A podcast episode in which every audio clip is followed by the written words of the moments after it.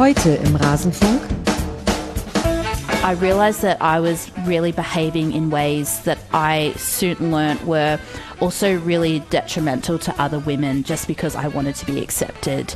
And that's when I really started to change my fan self because I felt empowered in the women's sports space that oh, I can wear whatever I want here and I can go to any sport here. I don't need to know 100% all of the facts, all of the players' names.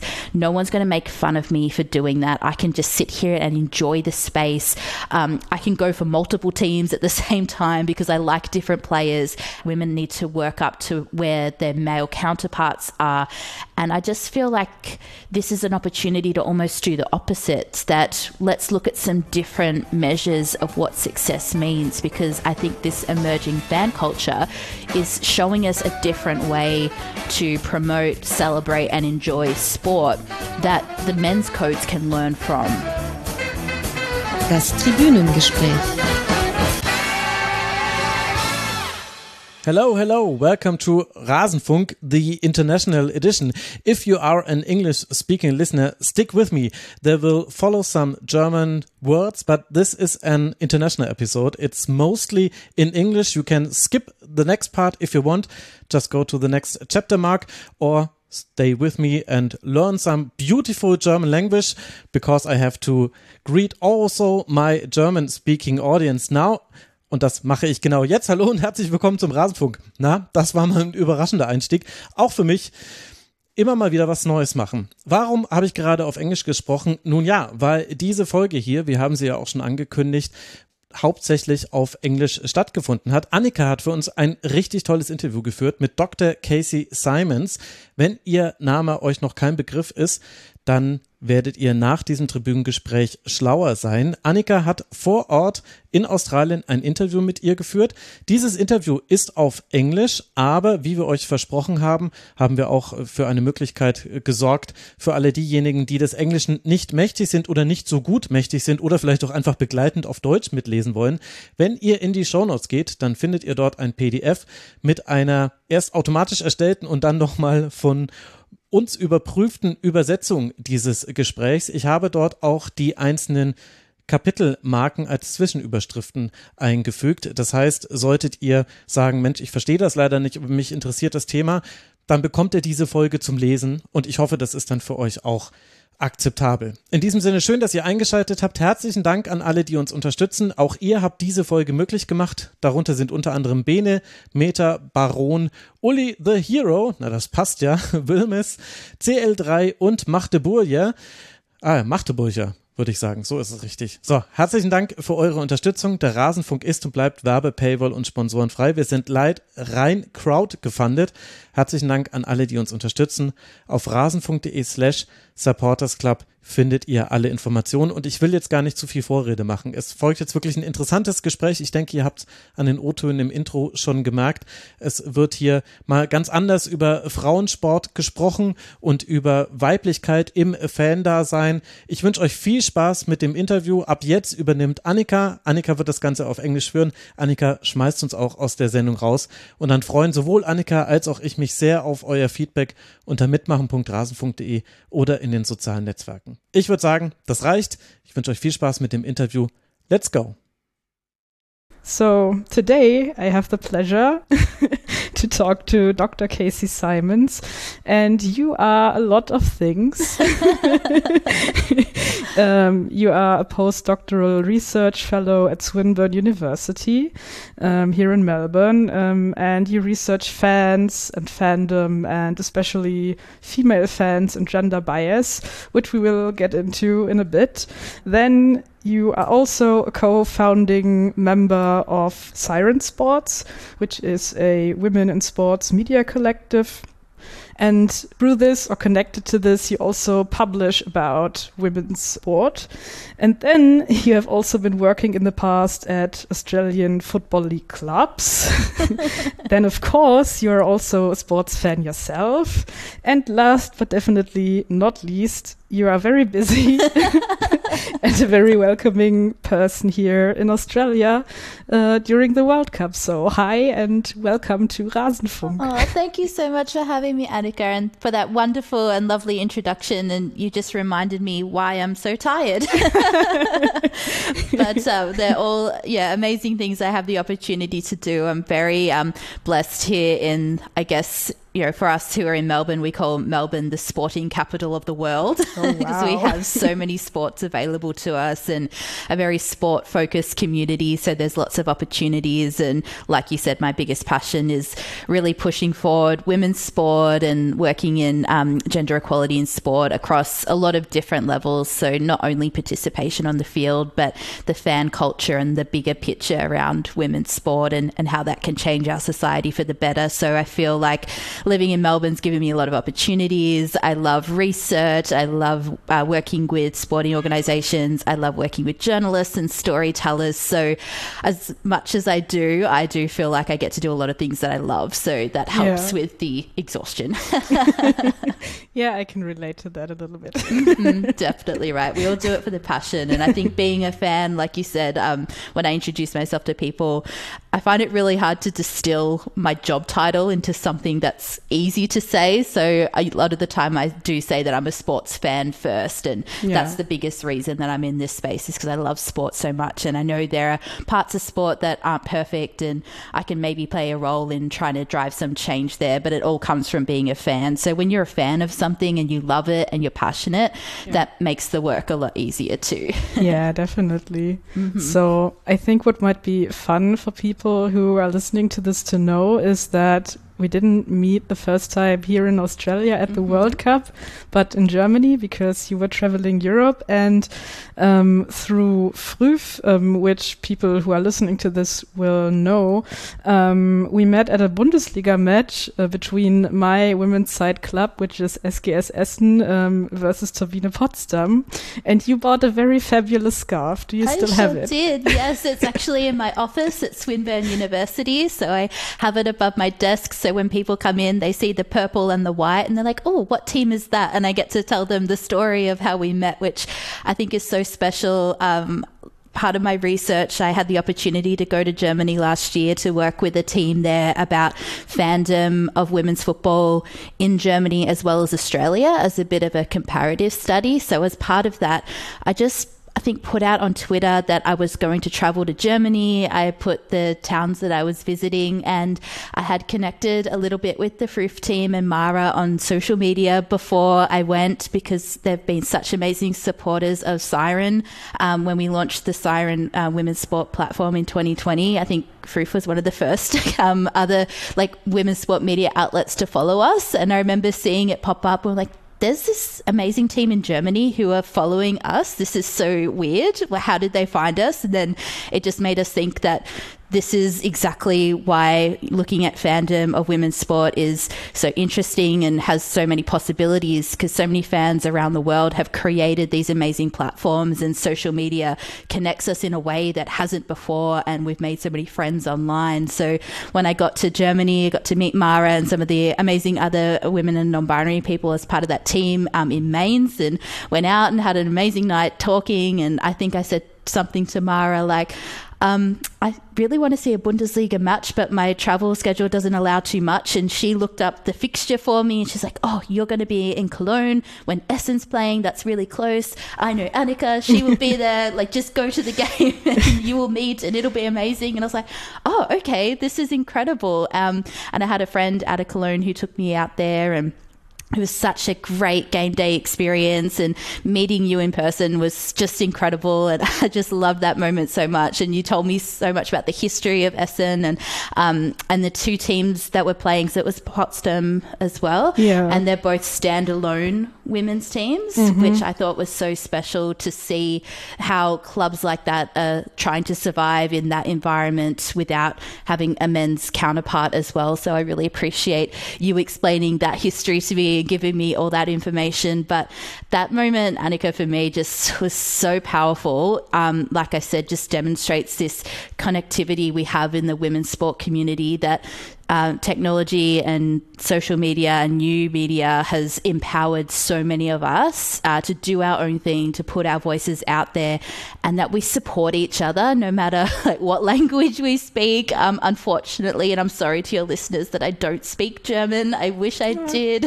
um, but that you were all able to communicate with me, and we can see what each other is doing on these platforms we've all created around the world and in other sporting codes as well. I know you're mostly focused on women women's football, and that's a space I'm pretty new to. And there's a lot of other collectives out there that are focused on different sporting codes. But at the end of the day, I think we all just support each other for driving the conversation forward around women's sport. And then when we do get to meet at amazing events like the Women's World Cup, like these last few weeks, seeing yourself again and seeing other women that I've known on social media um, in real life. it's like, yeah. it's surreal. It's like a homecoming and a family reunion of people you actually want to see, um, which is just amazing. It just speaks to the power of our community and just how much is changing because we are so connected now. And I think that's the really cool thing about what's happening in women's sport at the moment. Yes, it's really nice. And especially what you just said about um, it being like a family meeting,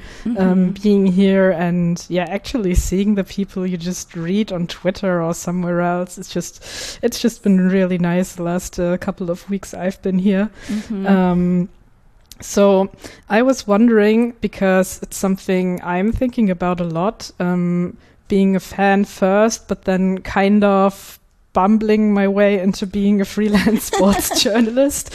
Um, how did these different positions you've held in the past and now being in academia um, affect your view on well sports and fandom and how did it change your being a fan maybe? Mm-hmm.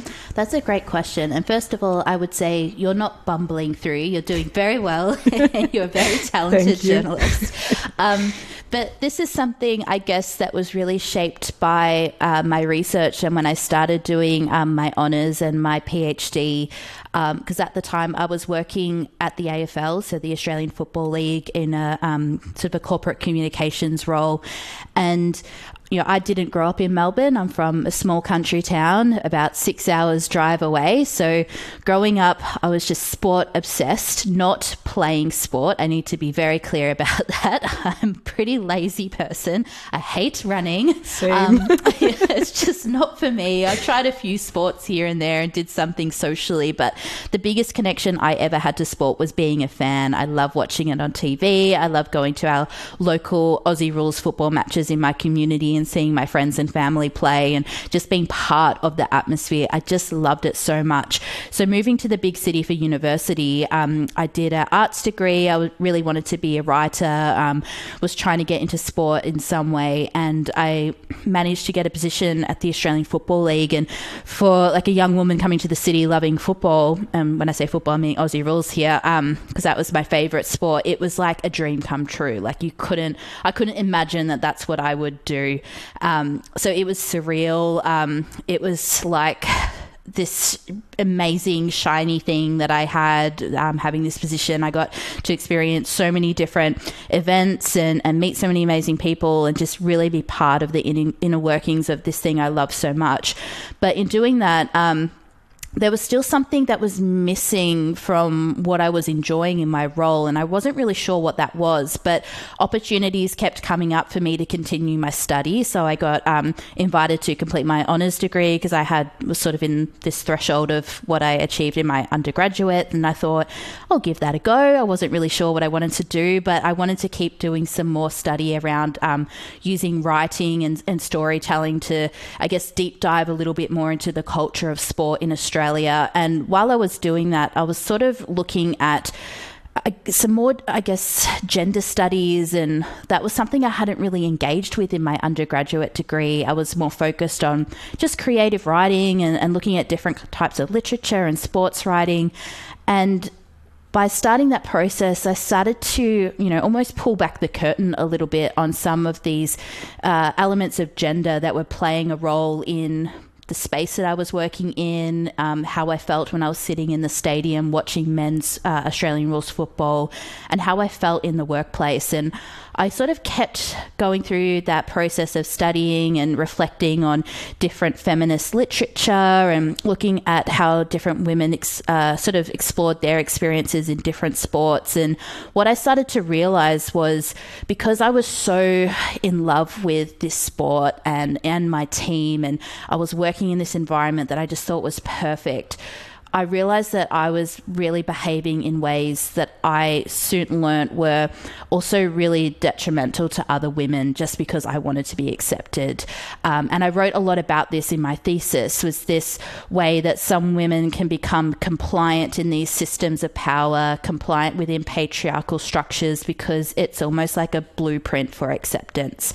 And there were some things that I was doing as a fan, like you know, moments that I would think I would look at other women and how they were dressed in the stadium, what they were wearing. If they didn't know enough about the stats and facts, I would roll my eyes and that's behavior that I'm really ashamed that you know I was part of um, because that's all that I saw around me was that's how you have to be a fan. And if you don't want to be made fun of or you don't want to have your like a finger pointed at you that you don't belong here you have to behave in these ways. So I did that. And what I realized because I've come from a background of um, creative writing and literature is that we're so framed by the stories we consume and mm-hmm. what we see in media. And I hadn't seen any literature really on these complicated experiences that women and non binary people have of being fans of elite men's sport. And when you do see diverse fans represented, they're really you know stereotyped in different ways. So to be a real fan, you have to perform these behaviors that have been presented for such a long time, which are really reflective of, you know, this sometimes toxic masculinity, this male hegemony, um, and it's just didn't make me feel good after I started looking at this more and more, and I realized that oh, actually, you know, I love my I love my sport and I love my team and I'm never going to walk away from them because I have this passion as a fan. But there are these parts of it that I've it's taken me a really long time to realize that I don't love and sometimes I don't always feel amazing at the stadium. And I started noticing how I behaved and, and how I looked at other women and I really wanted to change that. So my PhD thesis was all about looking at this lack of representation of diverse fans in um, Australian rules football but then starting to look more broadly and then and that led me to look at women's sport and how the fan culture is so different around women's sport. And that's when I really started to change my fan self um, or my fandom because I felt empowered in the women's sports space that oh, I can wear whatever I want here and I can go to any sport here. I don't need to know 100% all of the facts, all of the players' names. No one's going to make fun of me for doing that. I can just sit here and enjoy the space. Um, I can go for multiple teams at the same time because I like different players. And that's not a fan culture that's, you know, represented in, in men's uh, football or, or men's sport. And I think going through that process and keeping my central uh, fan identity sort of uh, part of that process, I was able to acknowledge where I wasn't the best fan and wasn't the best feminist, um, and not ignore that or try to forget that, but bring that story with me to keep talking about it, even though there's some things I, like I said, I'm quite ashamed of and feel not great about. I think it's important to keep that conversation going because I know I'm not alone in that experience, and also trying to keep comparing that to the experience that I have now following a lot of women's sport and the inviting and welcoming culture that's there. So I think my fan identity to go back to your question after my very long explanation, um, has changed quite a lot. And yeah. I've been able to find parts of it that are really special to me that I love.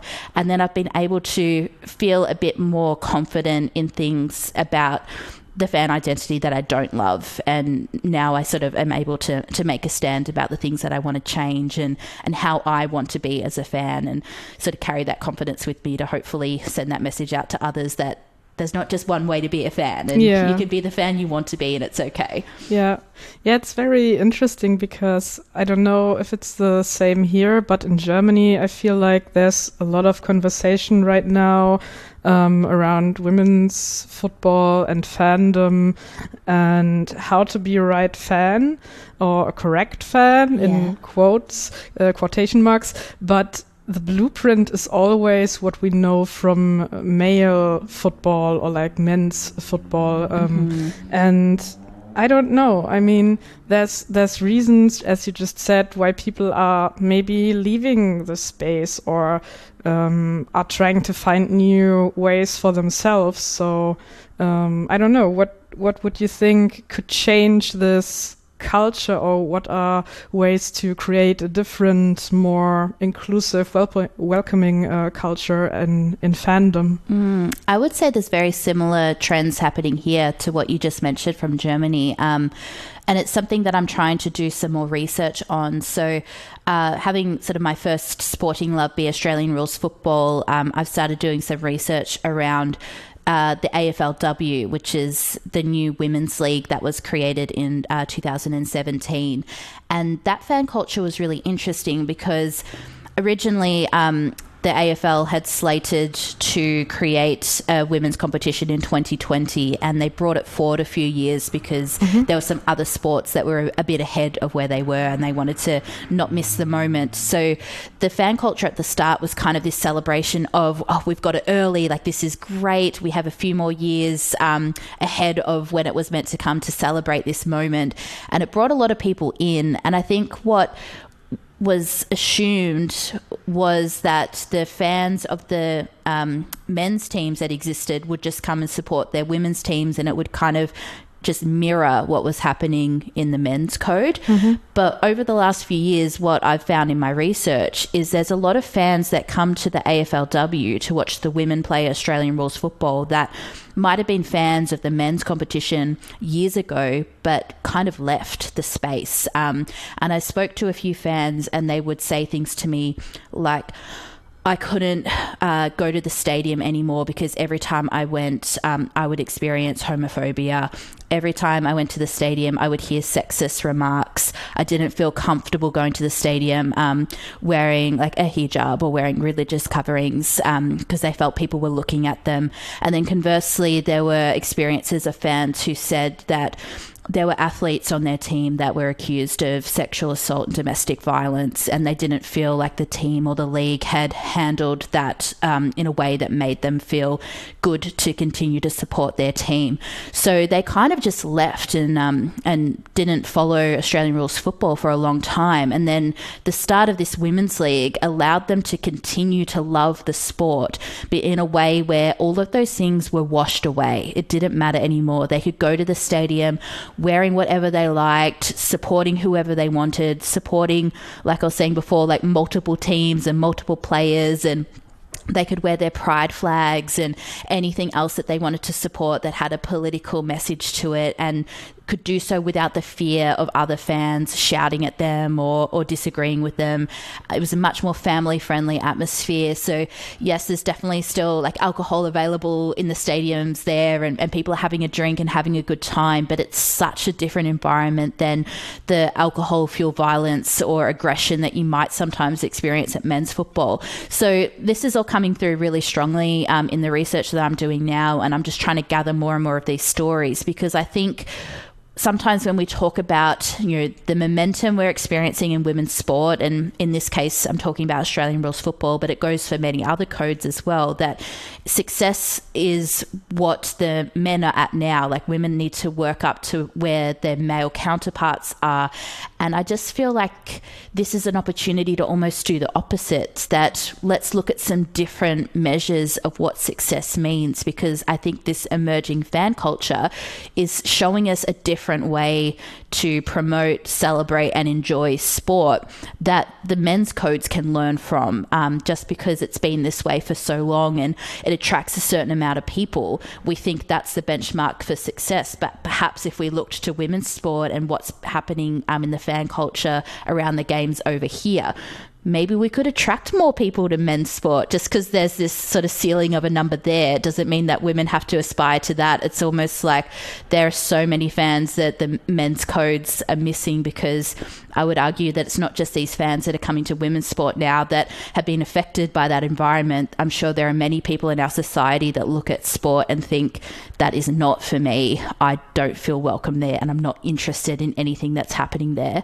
Whereas if we were to change some of that culture, maybe we could bring a lot more people along who are really missing out on the social benefits that sport can provide, but is not completely on offer, I would argue, in most men's sporting environments. So I think women's sport is showing us that there's a lot of opportunities there to learn for all sports, not just women's sports. Yeah, yeah, I would think that, um, I don't know, I mean, I mostly know German football, so um, I know that there are quite a few uh, left leaning, liberal, and open fan spaces as well, um, who would probably argue a bit against that.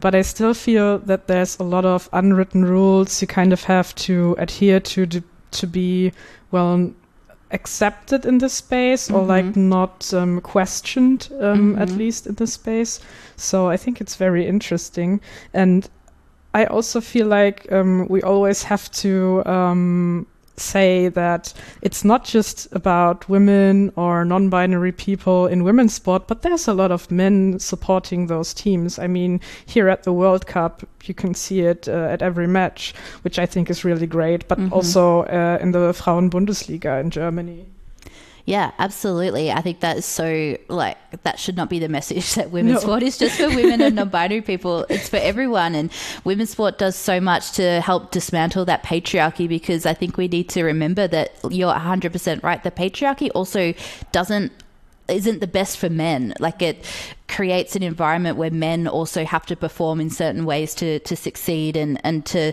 demonstrate their masculinity, which is you know is quite toxic. So men are not served by the patriarchy, even though they they might be served financially or um or feel safer in society, and and they do have that privilege. But it's also a disservice to our men as well. Um, and also just picking up on what you said there about some clubs in Europe, um, and uh, which is what I loved about being able to travel for this research project and experience this in Germany was one club I got to tour was um, St. Pauli in, in Hamburg. Ah, yeah. And um, you're absolutely right, Annika. Like when you go into an environment of of men's sport that is set up to be you know welcoming and accepting, like it really affected me going to that club. And I walked. Um, I remember walking under this archway that just said "Football has no gender." Yeah. And I've never seen anything like that at um, a stadium for men's sport, and it fundamentally changed how I felt in a second. And I'm sure you know there are things that the club probably still is working on. Like nothing's perfect, but I felt that they're doing such amazing work. And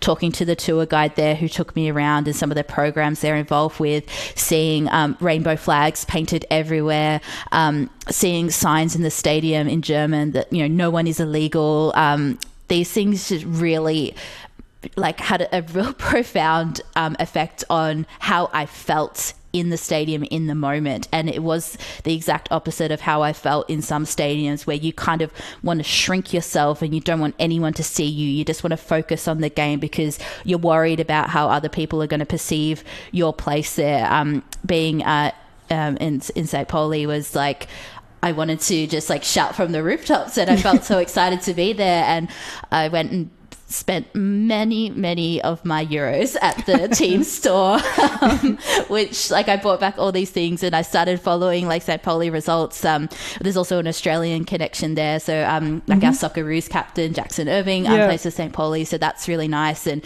he's also a, an amazing athlete who I think is challenging that um, male hegemony that we see in a lot of men's athletes and trying to change that narrative of what it means to be a man and play what we'd call like a quote unquote man's sport, which I really love to see. So, yes, there's definitely some clubs doing better work than others and some men who are really you know, being amazing allies to that global movement of um, sport and culture and, and challenging those uh, uh, toxic masculinist uh, tropes. So, definitely, um, I'm not going to be that person that says like hashtag not all men.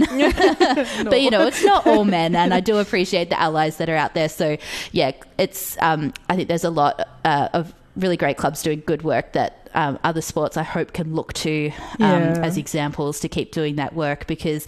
And I know I'm just a case study of one person who had that Oh, experience. But actually, I, I have seen so many people here with uh, St. Pauli uh, kits yeah. or scarves or Nice. buttons. It's been uh, it's been really the first time I was su- surprised, but now I'm not surprised anymore because it's like every other day I'm Yeah. seeing someone and I think, wow, that's that's pretty amazing. Actually. yeah, that's so cool. like you're so far away from home, and you Yeah. just see like, what? what is that doing here? But I think, um, yeah, the Jackson Irvine um, connection, I think, is good. But I think. Um, uh, like Australian sporting culture is interesting too. Like we do look uh, to the rest of the world for um, you know examples of elite sport. Like we kind of have a little bit of a little sibling kind of complex. So we look at American sports and European sports as kind of the the peak um, of sports entertainment, and uh, those kind of sports sometimes are treated a little bit like brands here. So you probably see a lot of people wearing like NBA gear and NFL gear, and, and might not identify as fans, but the culture is kind of like, well, it's cool. Yeah. so we kind of do that a bit. But when you see, um, and I've seen a few things um, like this World Cup, like the, yeah, St. Paul is interesting. I think there are people who are a little bit more have gone beyond that kind of factor and are, are identifying with clubs around the world that are doing cool things. Um, like Lewes FC is another example. Um, people here are really responding just to what they're doing in terms of pay equality. Um, and that's like a small club. And we're just like, no, that's awesome. We're going to support you. It doesn't matter that we're not, um, not physically there. We just want to get behind those things. Same with something like Angel City coming out of the US. So there's definitely, I'm seeing more and more fans following these social movements from sport around the world. And I think that goes to, like we were saying earlier, like social media, being connected, just trying to support each other in this space, I think is a very cool thing. Yeah. So I was wondering, um, I mean, I know that there's quite a bit of research on fans in general, but mostly it's fans in, well, men's sports or like female fans in men's sports spaces. But I was wondering how much research there actually already is on, well, fans in women's sports. Not much. Why am I not surprised? yeah, um, definitely an emerging field. So it is uh, quite a difficult space to get into because there hasn't been much done before. In saying that, there are some you know incredible leaders in this field who are starting to do that work, and I think like have a similar background to myself that really came into this space being fans of men's sport and sort of looking at the gender relations um, in the fan experience of you know coming from being a woman who's just trying to find her way in men's sport and then understanding that that's not the only space that's available and, and finding these incredible other spaces that you know these trailblazing women have been building for such a, um, a long period of time and there's a few of my fellow academics that are now we're trying to rectify that omission uh, in research and do that work. So we're really building on um, the foundations that have been set there of amazing research of women of elite men's sport and that culture, and trying to show. I guess what I was touching on earlier, the um, the counterculture that's in women's sports. So there's been a little bit done on um, uh, soccer football. Um, I've started to do a little bit on AFLW, and now I'm doing a little bit more on um, women's football as well. There's a little bit that's come out on um, on women's golf, which is really cool um, because that's you know golf has been such an exclusive sport o- Yeah. on many levels for so long, excluding women, um, excluding so many uh, people just from an ac- access point of view, and being so exclusive and sort of bound up in this you know really. Uh, I guess like elitist sort of privileged uh, position. And um, you know golf is really like a lot of golf governing bodies are trying to uh, change that perception and bring a lot more women in. And the women's fan women's golf fan culture is actually really cool. Um, so that's a really interesting emerging research space. Um, and it's starting to get more and more. I'm really hoping things like um, this Women's World Cup is drawing a lot of um attention to the potential of a global women's tournament or just women's sport in general from a research point of view because there's so much that we still don't understand. And it's not just about the history and the culture, it's about the audience, the purchasing power, broadcast. Um, sort of looking at technology, the sports science perspective. There's so much opportunity here. So hopefully this is a bit of a tipping point and maybe it's a bit of a call to my fellow academics out there to uh, pay a bit more attention to this space because it's needed. And as academics, we need to serve our community and play our role there. So it's our responsibility to do this. But also, it's a really fun research space. So get involved, other academics. And if you need any help, shout out. I'm around. yeah, I feel like it's not just about acad- academics, but um, journalists as well, because mm. I feel like um, fans or fandom um, is kind of visible actually when it's men's sports or mm-hmm. like in, in, Germany it's a lot men's football because that's the number one sport um, in Germany but on the other hand, I feel like the fans of women's football are very invisible, um, mm. at least in Germany, and sometimes they can kind of feel unheard or well not not regarded as much and even looked down upon because as we already talked about before it's a different kind of culture it's a different kind of support. It's not um, um, at least for now at most places your typical ultra groups um, going uh, to places. So i don't know um, what do you think about that and what makes a real fan, if there even is such a thing?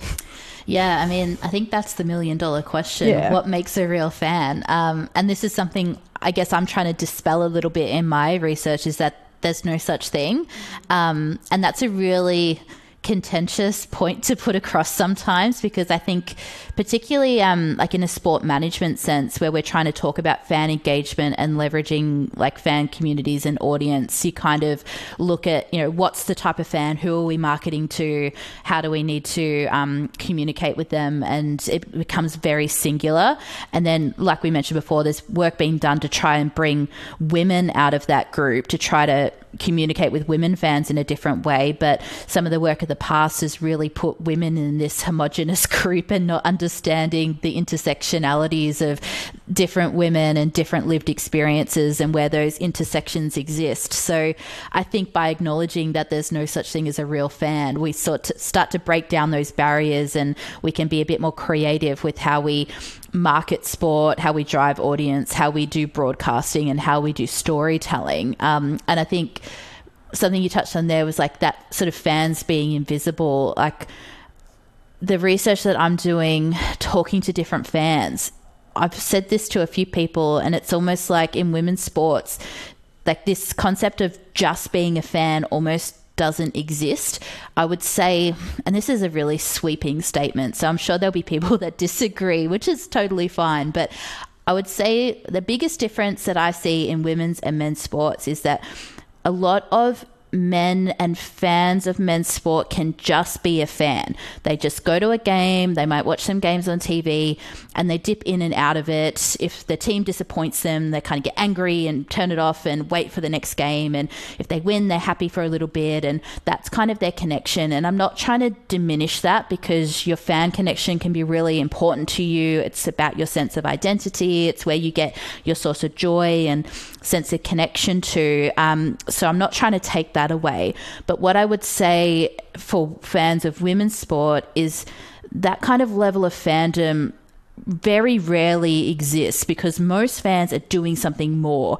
They're either creating their own content, they're on social media promoting the games, they are advocates, they are talking about their team all the time, they're activists as well. They have some kind of allegiance to different athletes, the sport itself, the women in sport movement. So they're putting themselves out there as you know allies in that space to their their favorite athletes and the political causes that they're supporting.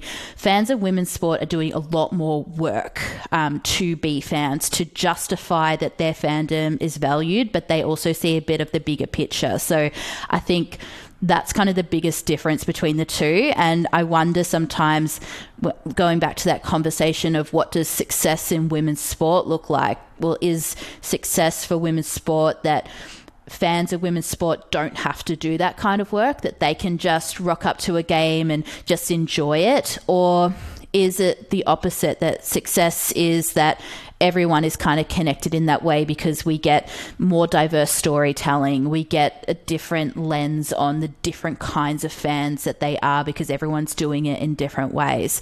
So I don't know the answer to that question yet, but I think that's a really interesting point of difference. Hmm.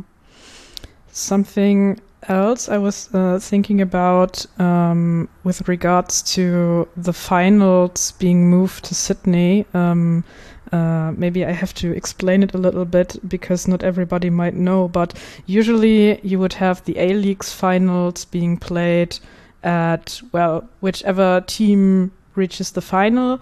But I think like half a year ago about um, that, um, there was a decision being made that every final for the next couple of years will be played in Sydney. And there was a huge debate on it. I mean, it was so big that it even reached me.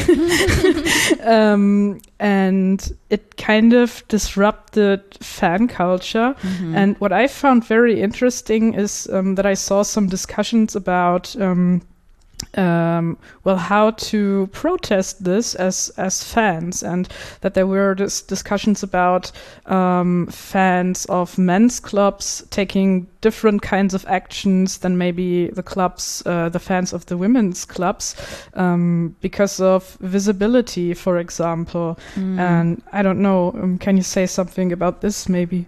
Yeah, it's a tricky one. Um, I'm not too aware of the different levels of protest between um, the supporters of the women's teams compared to the men's.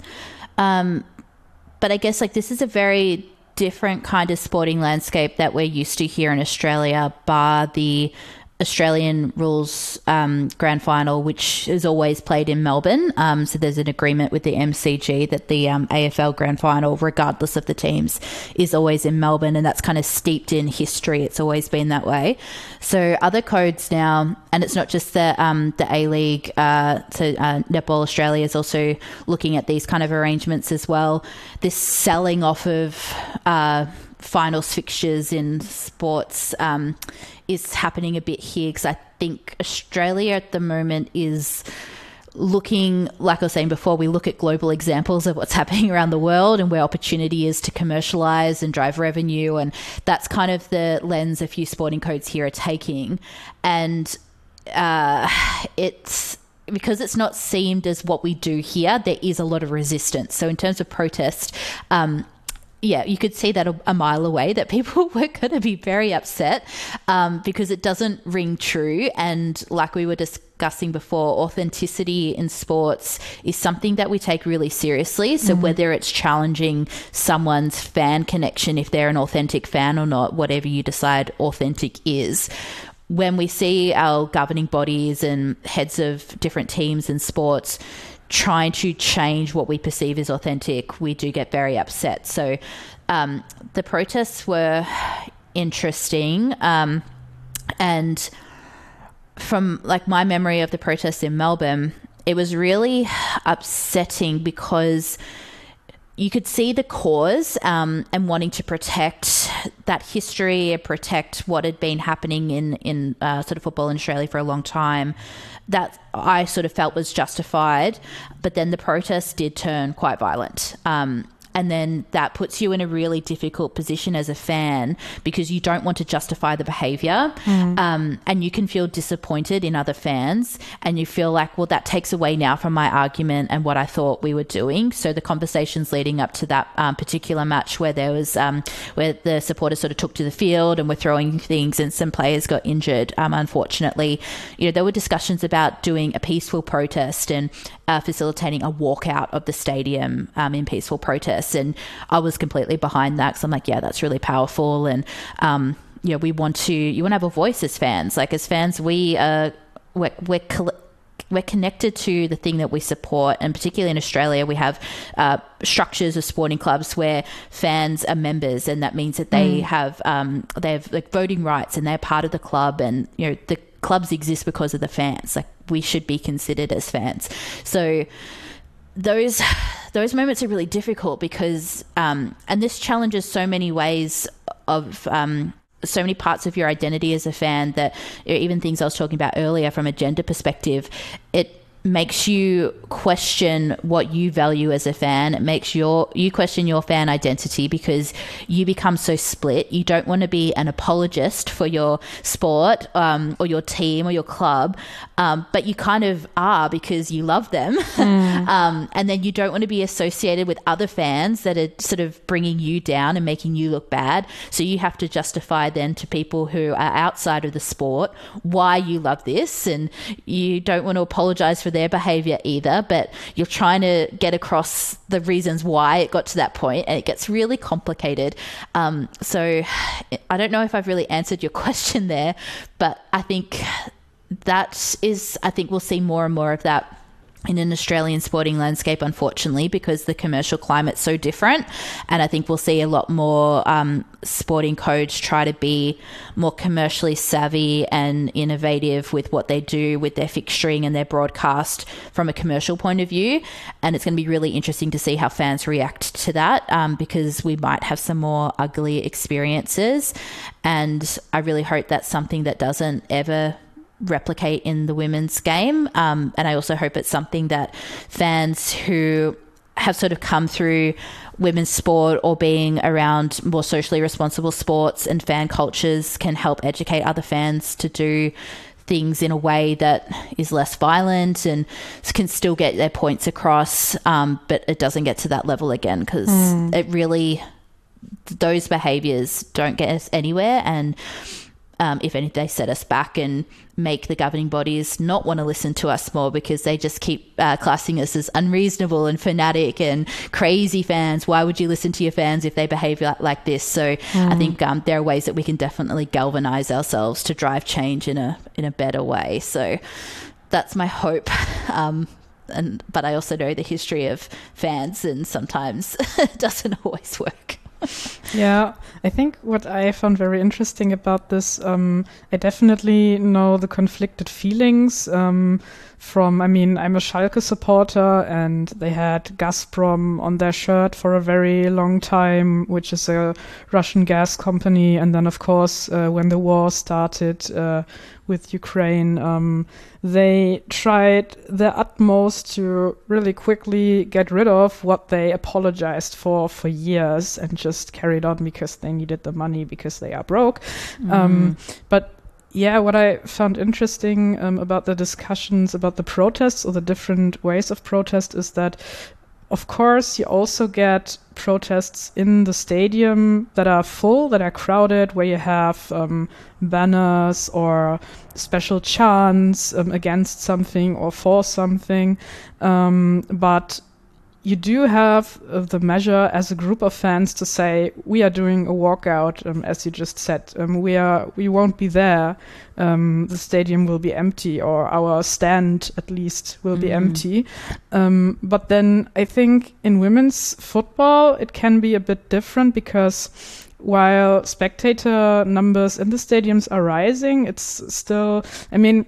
He saw it in Essen. Um, there's mm. just this one stand being open, but on the TV, regardless of what how many people are there, you always see the other ones who mm -hmm. are mm-hmm. empty because um, that's the side the TV cameras are on. Yeah. So I was thinking about it. If we, if, if Essen fans, for whatever reason, wanted to stage a protest, I don't think they would do it by not showing up, but I think they would try to be visible, you mm -hmm. know, be visible on the stand that they have, but maybe also hanging banners on the other side so that it's actually on the TV broadcast, um, or do something really loud so that they can be heard. And mm. yeah, so I don't know. I just thought about that a lot. yeah, for sure. Um, I mean, there's so many things I think to protest in women's sport at the moment. I mean, as much as the momentum is is really positive and there's some good things happening, like there's still so much to change. So I think like the most powerful thing that I've seen in women's sport was like the 2019 Women's World Cup when it was that chant like equal pay, equal mm. pay, and that was a really visible sort of sign of protest. Um, but again, like you're saying, like that was a pretty full stadium at a Women's World Cup.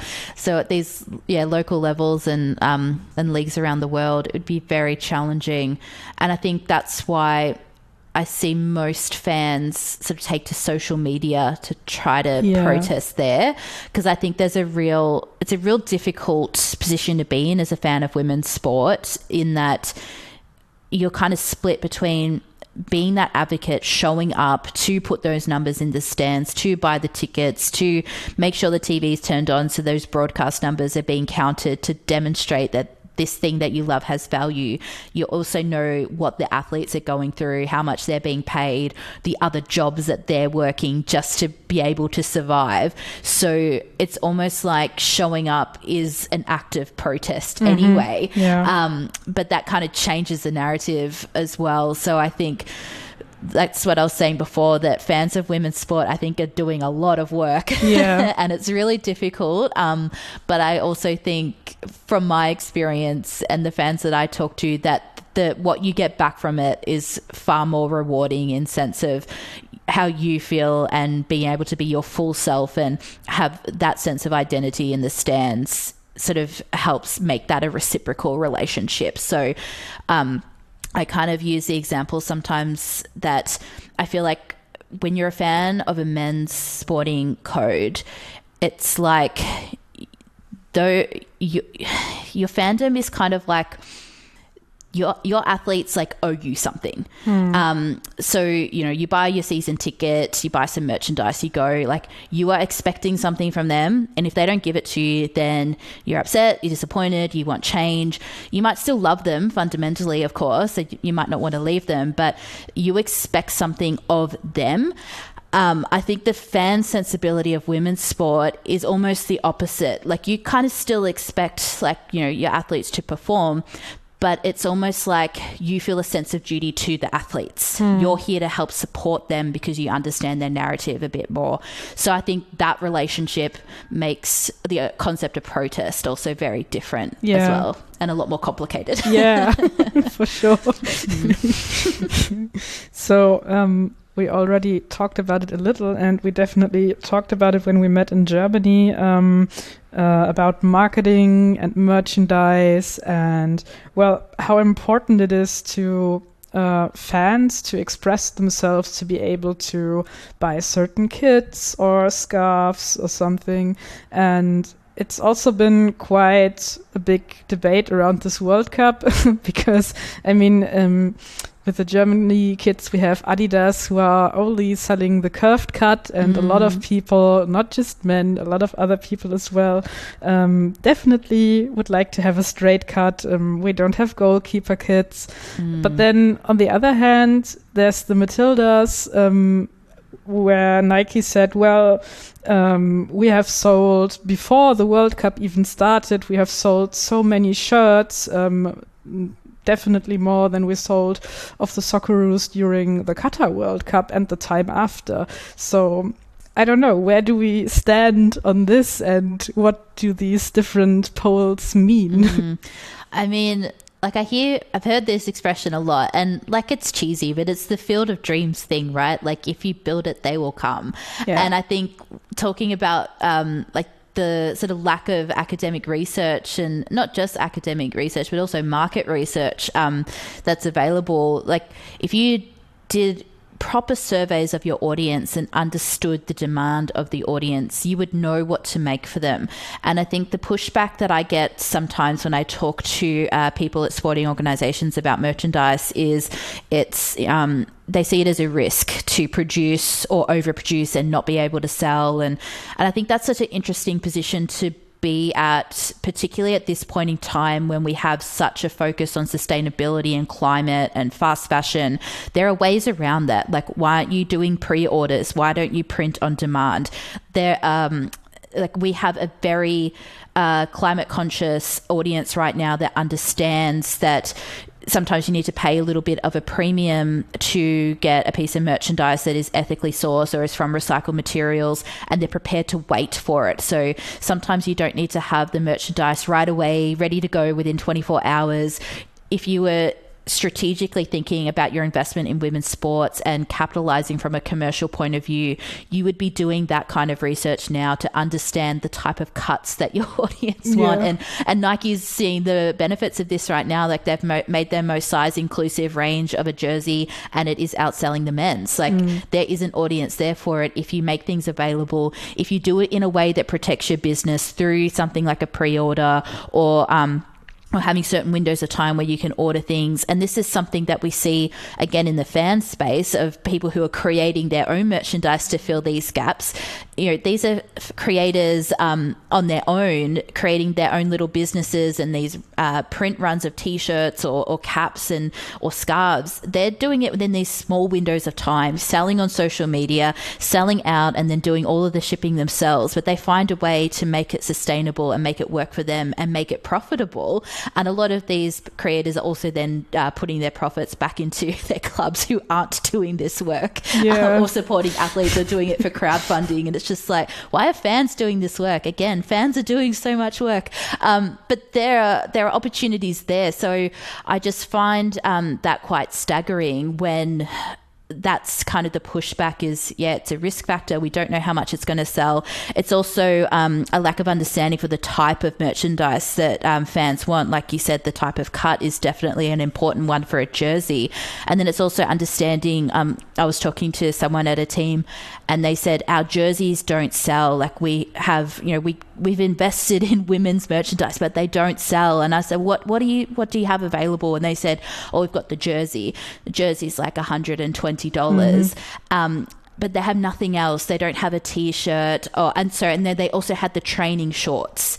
Um, so not the uh, match day shorts, but training shorts. And I was like, what kind of fan is going to buy training shorts to wear to a stadium to watch a game? You might have some who might wear them to the gym or or something, or why they're playing for their local team, but that's not fan merchandise. Kids can't wear that. It's freezing when the football's on. No one is wearing shorts. Um, of course, they're not selling, but you didn't do any kind of survey or ask your fans what do they want? Do they want just a hoodie that says like you know Go Matildas for an example? That's um, yeah. those things are definitely available for the Matildas, but for like other teams, um, do you want just like a T-shirt that's not a full jersey but just has the team name on it that you can wear it with a pair of jeans down to the pub to watch the game on TV for away games, or you know that is acceptable to wear like to the movies with friends. Um, these kind of things uh, we're starting to see more and more and admittedly i know from the matilda's perspective and football australia these items have come out a lot this world cup and they are selling which is really positive to see. So hopefully that signals to other sporting leagues and other teams that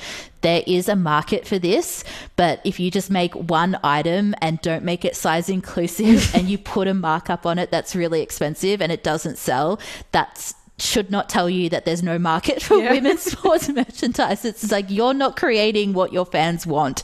And your fans want stuff because they're going to make it themselves. And that's what we see as well. So I know um, I've definitely purchased a lot of Matilda's gear this Women's World Cup. Um, spent a lot of my hard earned money on it, which I'm happy to do.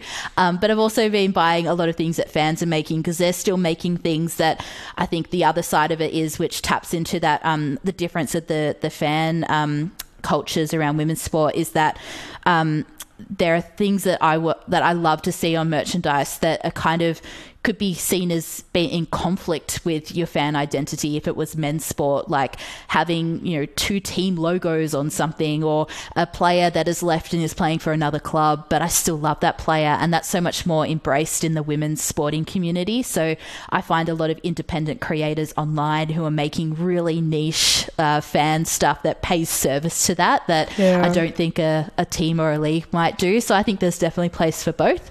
Um, but hopefully, the lesson from this World Cup is yeah, if you make it and you understand what your fans want, you can find a way to do it that's sustainable and it's profitable. You're going to make money if you serve your fans. So hopefully that will change because, yeah, it's been really tough the last. Uh, few years to find good fan merchandise. yeah, sometimes it's also just about embracing the meme. I'm just uh, remembering all the Jill Scott um, expletive shirts and tote bags I saw after the Euros last year. I love that stuff. So now obviously we're at a World Cup, and I mean I've seen a lot of different kinds of fan groups already. But to your experience, how is fandom um, experienced at this World Cup? How is it growing through the bigger media coverage, um, football, and especially the Matildas in Australia, of course, have gotten here? Mm-hmm. Um, yeah, it's really interesting to sort of see as someone who hasn't traditionally been a football fan. Like, I went to the World Cup in France in 2019 to a couple of matches, and I think it's kind of been uh, widely reported from a lot of fans who were there. It's just if you were in some of the bigger cities, you would just not know that the World Cup was on. And I was alone. Um, and admittedly, I didn't have the opportunity to go to any of Australia's games while I was there. So I couldn't find any of my sort of fellow Australian fans. But the matches I went to there, I just went alone. I didn't really see a lot of big fan groups or a lot of things happening around the stadium. So I just kind of just went and enjoyed the football and left. Um, and I didn't sort of come away thinking, oh, you know, here's the big fan culture or here's some supporter groups or I got to be part of these cool um, experiences. Whereas every match I've been to in Australia, I've been to Australian matches where I've met up with like a supporter groups like the Matildas Active supporter group who do an amazing job of connecting fans all across the country, um, promoting different bars to go to before the games, um, trying to give codes to everyone when tickets go on sale so you can sort of sit in those areas, which is just so much fun. And they do it in a really inclusive way where you can just go hang out with them and they're going to teach you all the songs. They give you like, you know, sheets and QR codes to links that have all the words to their chants so you can sing along. You don't have to come with that uh, prior knowledge. They just welcome yeah. you in, which is so wonderful. And then the matches I've gone to, which haven't been um, the Australian matches, um, like I went to Germany, Morocco, and like I was with yourself and we went to a bar that had the like German supporter group there. Yeah. And that was really cool just to see. And I was like, okay, like everyone's here. Like everyone's here for this World Cup. I've seen other fan groups just hanging out in the front of stadiums, doing their songs and their dances and just bringing other people in. Um, I know the uh, Lionesses fan group does this really well where it's sort of, you think England football, and that could be really intimidating to a lot of fans who are not England football fans, um, but they are doing a great job at just like, yeah, we're going to this bar, we're going to be at this uh, place before the game or after the game. Everyone's welcome. It doesn't matter what country you're from or who you're supporting. Like, yes, there might be a bit of ribbing and so yeah. hoping that. Bit of uh, banter. We, yeah, a bit of banter. We love the banter, but it's done in such a uh, much more inclusive way, I would say, than what I've ever experienced at men's football. So, in saying that, like, I've never been to a men's football World Cup, so I don't have that experience to compare it to. But at the same time, I'm not motivated to go to a men's World Cup because from my from what I see on the outside, it's not something I really feel like I want to connect with. Um, maybe if I'd grown up with uh, football for a longer time, like as I said, I'm a pretty new fan. It's only been like the last five years I've started to follow women's football. Um, so if I had a longer fan connection, maybe I would feel differently. But right now, my entry point to football is women's football, and I want to be around that environment all the time. So I'm not motivated to try to go to a men's World Cup or mostly go, or even like A League men's matches here in Australia. Um, I don't feel as confident going into a stadium by myself. Um, that doesn't sound like something I really want to put myself through. And maybe I'm prejudging that space, which, you know, I'm happy to be told otherwise. But I just don't feel it's for me. Whereas most um, Women's World Cup games that I've gone to uh, in Australia, I just buy a single ticket and it's almost like it doesn't matter because I go find people before the game. I see friends and familiar faces or people from social media that I get to meet in person outside the stadium and you sort of put faces to names. I sit down, I talk to people around me, and I've had a great experience at every match, no matter if it's an Australian game or a neutral game with um, other countries participating. So for me, that's been my experience of the fan culture, and that has just made this Women's World Cup just such a wonderful experience and like something I'm just absolutely will treasure forever. Yeah, I'm a bit sad because, I mean, obviously I'm very privileged in being here as a journalist and sitting on the press tribune all of the time. But mm-hmm. so many times I arrive at a stadium before everybody else is there or just like the first people arrive.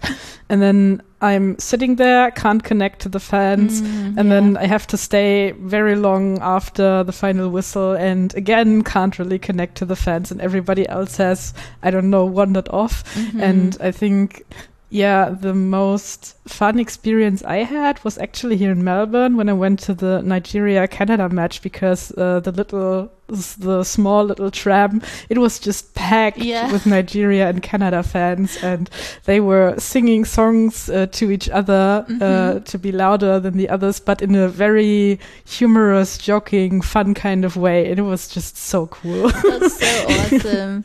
Yeah, it's a tough one being a journalist. I get that question all the time because, like, I do a bit of freelance journalism, but very minimal, like compared to someone like yourself who is doing so much work.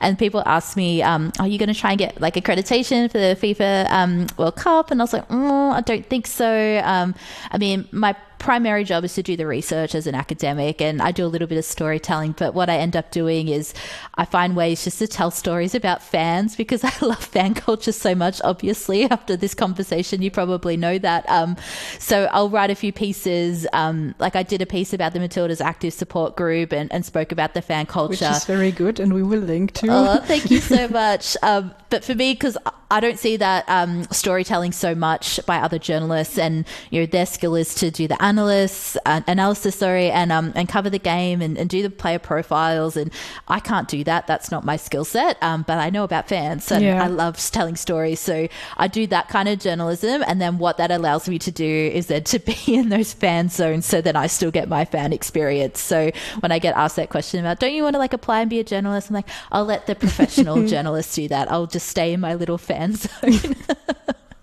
Yeah, then maybe uh, getting a little bit towards the end here. Um, you also look at depictions of fans and fandom and pop culture um, through your work, and I was when I read that, I was thinking like, I mean. There's only like two or three different ways fans are mostly depicted. I mean, even on a show like Ted Lasso, um, where you have these women working in football, um, different uh, depictions of them. And then there is this woman working the bar where all the fans hang out, and she obviously is a very strong person and an expert on her club. But all the other fans, if I'm not misremembering right now, they are men and they are depicted in a very well common way like very stereotypical. So i was wondering i don't know are there any other examples that i've missed? Uh, it's such a good question. And I mean, I could talk for hours about depictions of fans in pop culture. It's my absolute favorite little niche. Um, but yeah, you're right. Like, I think we are starting to get more and more diversity in our sports storytelling, like not as much as I would like to see, but we are getting, you know, because of this trend of streaming services and investment in independent and alternative media, um, there are these programs coming through that try to shine a light on, on more diverse sports. And Ted Lasso is a really interesting example of that. But even in doing that, you're right, fans are still quite left out of those depictions. We're trying to show more diversity in the athletes and um, the government governance and leadership of clubs and coaching styles and what it means to be a man, what it means to be a woman, what it means to be non-binary in sporting spaces, which is really important narratives. But as part of that storytelling, fans are often really left out of that, which I find so fascinating when fans are so fundamental to the sporting experience. And if we didn't have fans, sports would just not exist um, in this way. And fans are the ones who are consuming all of this content that we're putting out there, but fans so rarely get to see themselves reflected back in these stories. So, what I try to do is I look at um, sort of content that's come out and try to unpack how women are being res- represented and then hopefully future work i'm going to do some more work in creative spaces to hopefully produce more stories that reflect diverse experiences of fandom Well, and shortly before we wanted to wrap things up properly, we got cut short. So, right now, you're hearing me in post. Um, but I think this has been a very exciting and dense conversation, touching on a lot of different things. If you'd like to dig deeper, we will have links to Kasey's work and her socials in our show notes. On Twitter, you can find her via at Kasey Symons. and on Instagram via Kasey underscore writes. I'd once again like to thank Kasey for all of her insights and for taking the time to talk to me so that all of you folks can hear about her work as well. If you're an English speaker tuning into this, I have to say that all other episodes of Rasenfunk are in German. Um, Rasenfunk is an independent podcast that is financed by community donations, which also made it possible for me to be here at this World Cup and cover the tournament from on site, which is very amazing.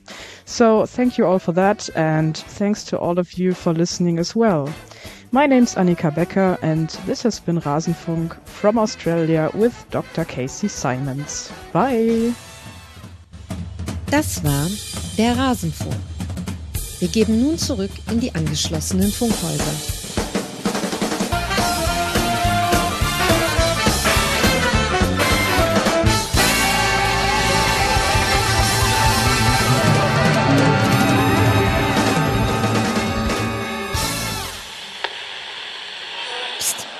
Rasenfunk unterstützen, ihr Knauser.